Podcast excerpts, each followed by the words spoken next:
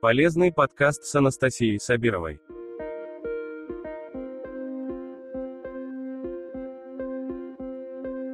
Всем здравствуйте! Это полезные подкасты. Будем сегодня говорить о э, таком внешнем виде, скажем так, о э, образе ведущего в кадре в любых э, каких-то видеопроявлениях, это и мероприятия, и прямые эфиры какие-то, и просто любое появление в кадре, любое появление человека в каком-то видеоролике да, или в прямой трансляции, оно все-таки накладывает определенные обязательства, определенные э, должны быть соблюдены правила, и вот о них мы сегодня будем говорить.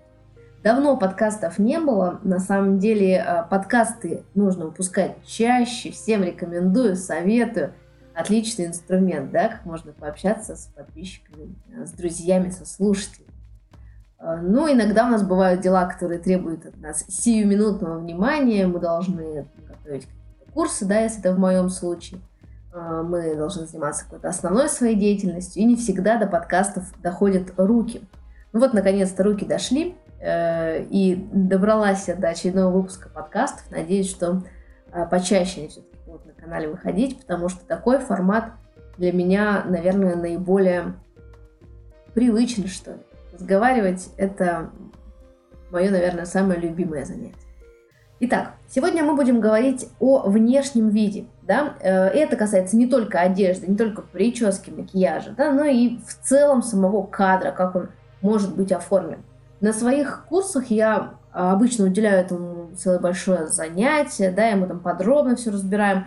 Но в подкасте мы так в легкой такой форме перечислим основные какие-то ошибки, которые часто мне встречаются. И надеюсь, что вы их будете избегать, если посмотрите свои, например, видеозаписи, которые у вас сейчас есть, да, то есть то, что у вас уже выходило в эфир, вы можете проанализировать, посмотреть, насколько э, удачен да, ваш образ, насколько удачно выстроен кадр.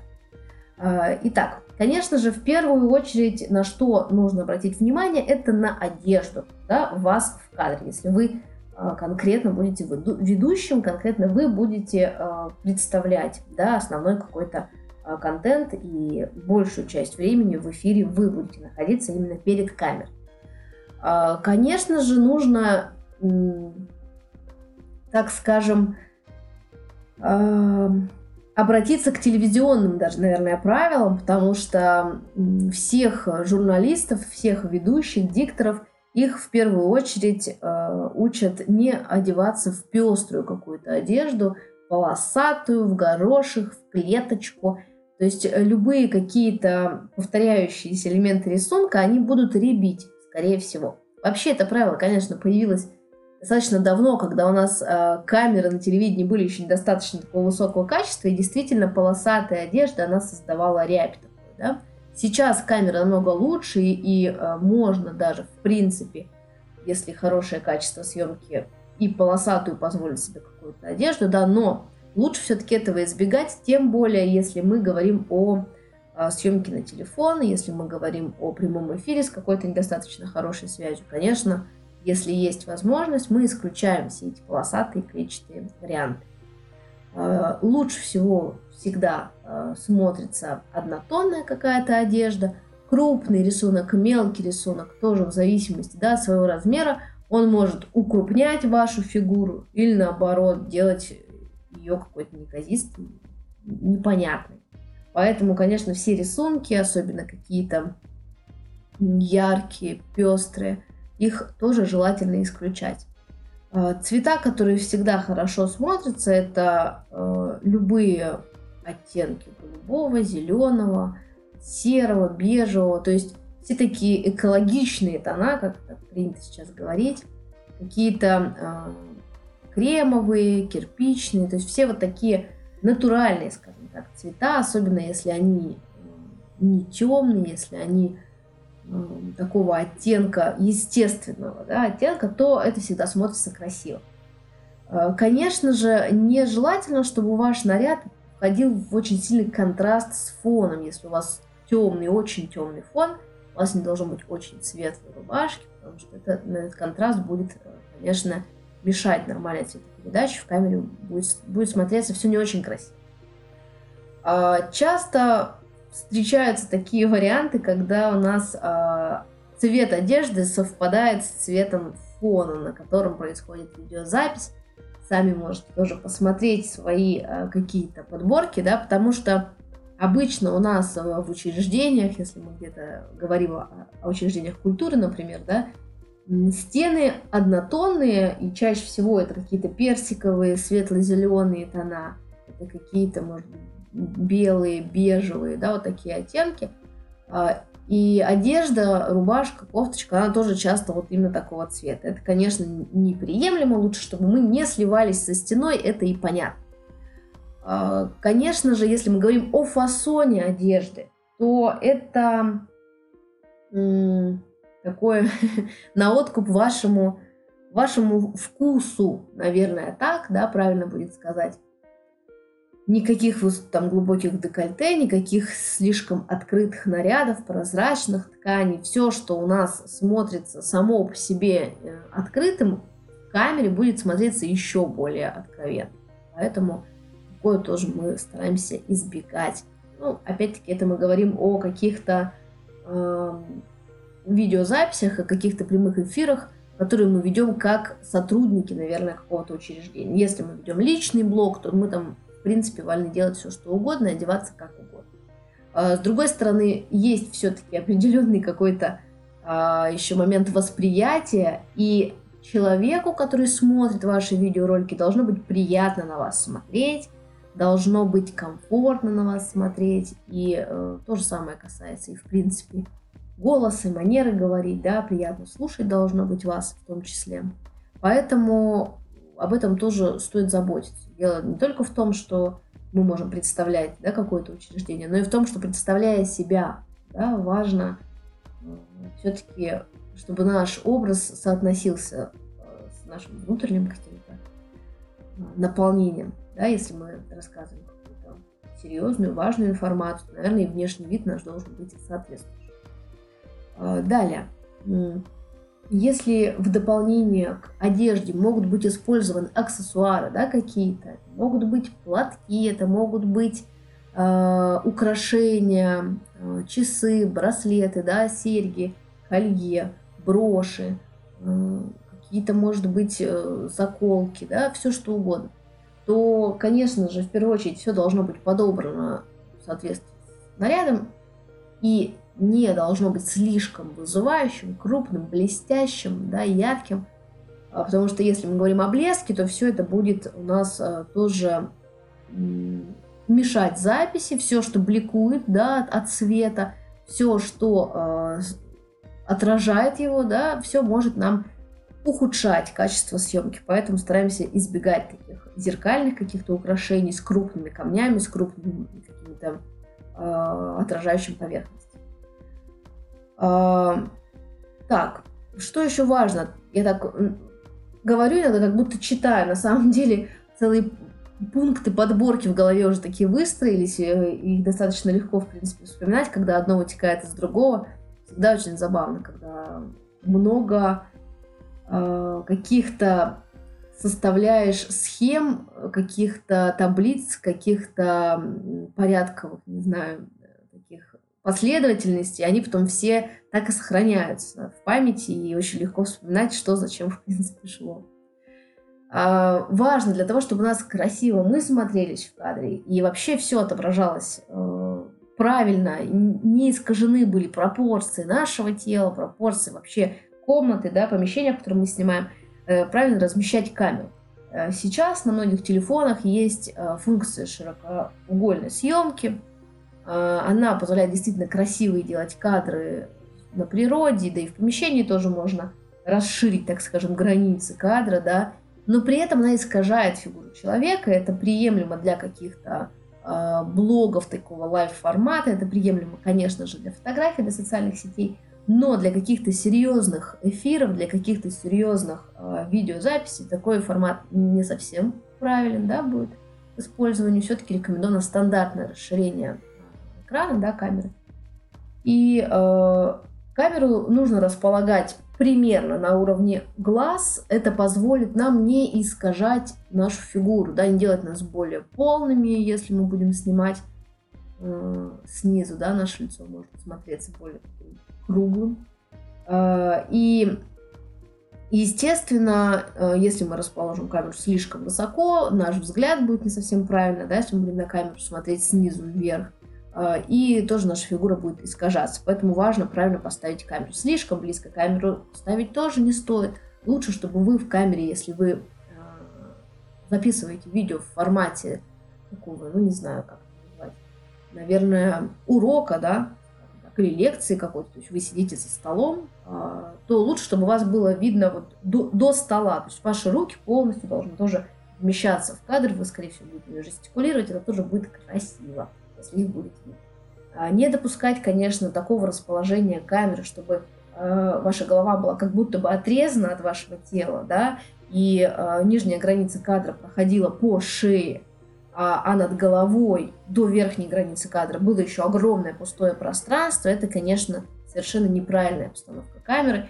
Э, нужно постараться расположить камеру таким образом, чтобы ваша фигура находилась либо по центру, либо по правилу золотого сечения, да, э, если мы смотрим сетку такую у нас есть в телефоне, знаете, сетка такая для правильного построения кадра – две горизонтальных линии, две вертикальных, и в середине образуются четыре точки, в которых э, и концентрируется внимание смотрящего. То есть на пересечении этих линий, вот как раз в этих точках должны располагаться основные объекты.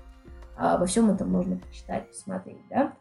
Вот так мы стараемся расположиться в кадре, также расположить э, фигуры, все, которые у нас помимо нас есть. Может быть, это гость приглашенный какой-то, может, мы вдвоем в кадре, может, у нас какие-то предметы есть. Все это нужно учитывать. А, естественно, если мы говорим о внешнем виде да, сейчас, то мы касаемся и прически, и макияжа. Макияж не должен быть слишком ярким, но э, камера, она немножко делает незаметным наш макияж, то есть он должен быть у нас чуть ярче, чем обычный дневной макияж, потому что обычный дневной макияж вообще будет незаметен, Э, чуть-чуть можно поставить акценты на глазах, и э, помаду можно чуть там поярче да, выбрать, но при этом не должно быть как-то броско слишком. Блестки обычно смотрятся для съемки не очень симпатично, если это не супер-мега качество вашей видеокамеры, да. То есть, э, такого блестящего нужно избегать, больше наоборот матового. И в принципе блеск э, в кадре не совсем уместен. То есть этот блеск касается и вот э, украшений каких-то, и предметов. То есть если у нас есть много, допустим, рамочек с фотографиями на стене, да, за вашей спиной, это все будет тоже бликовать, все будет отражаться. А если у вас какие-то предметы стеклянные есть на столе или где-то вокруг вас, да, и то же самое касается и блеска в макияже. Наоборот, мы стараемся матировать кожу, то есть сделать ее матовой, добавлять именно пудры, да, а не блестящего какого-то эффект. Более того, мы в любом случае от света лампы, от света, э, может быть, естественного, если вы снимаете с освещением естественным, все равно кожа будет блестеть. Если в помещении еще будет жарко, то это все будет видно. Это не очень красиво. А, конечно же, мы стараемся добавлять свет, потому что чаще всего красоту кадра и красоту нас в кадре Э, портит освещение. Э, и если мы привыкли снимать с верхним светом, то есть в обычном помещении у нас есть с вами потолочный свет, люстры какие-то, лампы, да, если мы снимаем при таком освещении, то, скорее всего, у нас будет не очень красивая картинка. Попробуйте, поэкспериментируйте и сравните, да, возьмите две, наверное, настольных лампы, да, или если у вас есть лицевая лампа, еще лучше – Поставьте эти две лампы от вас, да, перед вами, то есть перед камерой, а, чтобы их, естественно, не было в кадре видно. А, немножко по бокам от вас, то есть по диагонали, чтобы свет этих ламп примерно пересекался в районе вашего лица, да, то есть создать такой а, боковой немножечко свет, да, с двух сторон. Вот такой вот перекрестный свет, он э, сделает ваше лицо э, светлым, сделает его красивым, да, если когда у нас свет падает сверху, тень от лба падает на глаза и затемняет, да. тень от носа падает на губы и делает их тоже э, неправильными, получается, в кадре. И вот если у нас будет свет стоять на уровне э, вашего лица, да, и с двух сторон равномерно будет ваше лицо освещать, то, скорее всего, вы будете очень красиво смотреться. Попробуйте поставить так свет, э, снимите небольшой отрывочек видео и сравните с тем видео, которое было снято с использованием потолочного да, верхнего света. Вы увидите, э, как вы преобразились в кадре. Вообще верхний свет старит, он обостряет все морщины э, и делает наше лицо таким несвежим, что ли, если это можно сказать. В то время как свет снизу у нас ассоциируется по большей части с фильмами ужасов, да, когда фонариком подсвечивает лицо снизу. Если у нас э, для видеозаписи такой посыл уместен, да, то есть если мы снимаем какие-то, не знаю, передачу про ужастики, то мы можем поставить свет чуть ниже, снизу подсветить лицо, как раз такой эффект будет достигнут. Дальше, о чем важно еще э, сказать, что часто встречается в каких-то мероприятиях, учреждениях культуры э, часто можно видеть э, как непродуманные движения предметов в кадре.